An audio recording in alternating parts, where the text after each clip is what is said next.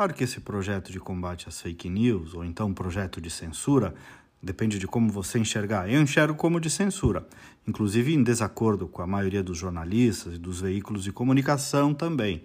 Claro que o projeto tem alguns méritos. Um deles é a inibição do anonimato. Agora, se você parar para ler o projeto e o tamanho da sua subjetividade, me perdoem todos, todos os colegas, entidades, instituições, veículos de comunicação. E por sinal, se essa rádio está veiculando meu comentário é porque respeito o contraditório, inclusive seus espaços. Então, me perdoem todos, ah, mas a nova lei dá mil e uma, mil e uma margem sem dúvida alguma, para uma avaliação altamente subjetiva da opinião. E vocês percebam que agora algumas redes sociais estrelaram ontem, elas mesmas que até anteontem criaram regras próprias também de censura de opinião. Mas agora, como pode doer para elas, ai ai ai, ui ui ui. Então, toda tentativa de censura, inibição, de medo para a emissão da opinião pelas pessoas comuns do povo, em troca do dirigismo estatal, vai criando um monte de nós nos próprios pés das instituições e da sociedade. Porque querer controlar é, a opinião pública é, é como querer segurar a água com as mãos. Em algum momento ela escorre. Claro, em alguns regimes até não escorre mais, né? E aqui está o risco.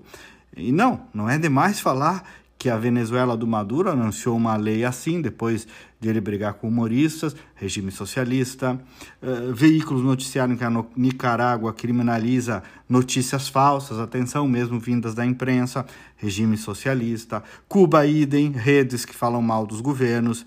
E me contem, qual é a inspiração desse pessoal que está aí no poder? Lula, Dino e tutti quanti. Me peçam tudo, mas menos para não ligar os pontos mesmo modelo mental, mesma visão de mundo e o mesmo modelo de projeto de lei sobre fake news, a mesma inspiração. Então, atenção, pau que bate em Chico hoje pode bater em Francisco amanhã, amigos. Onde passa um boi, passa uma boiada, respeitosamente. Vejam o que hoje pode ser uma inibição das plataformas e aos indivíduos comuns Amanhã, logo ali na frente, pode virar contra quem? Contra a imprensa livre, contra o jornalismo profissional, contra os veículos, contra os jornalistas, porque o pressuposto, a subjetividade, o precedente deste tal tribunal estatal para julgar o que é verdade e o que é mentira está aberto e legalizado. E quem vai ter coragem de enfrentar poderes, amigos? Quem? Me contem. Perdoem, colegas, vocês estão enganados eu fico com Ibsen Pinheiro. A melhor forma de se combater problemas gerados pela liberdade de opinião é com mais liberdade, jamais com menos.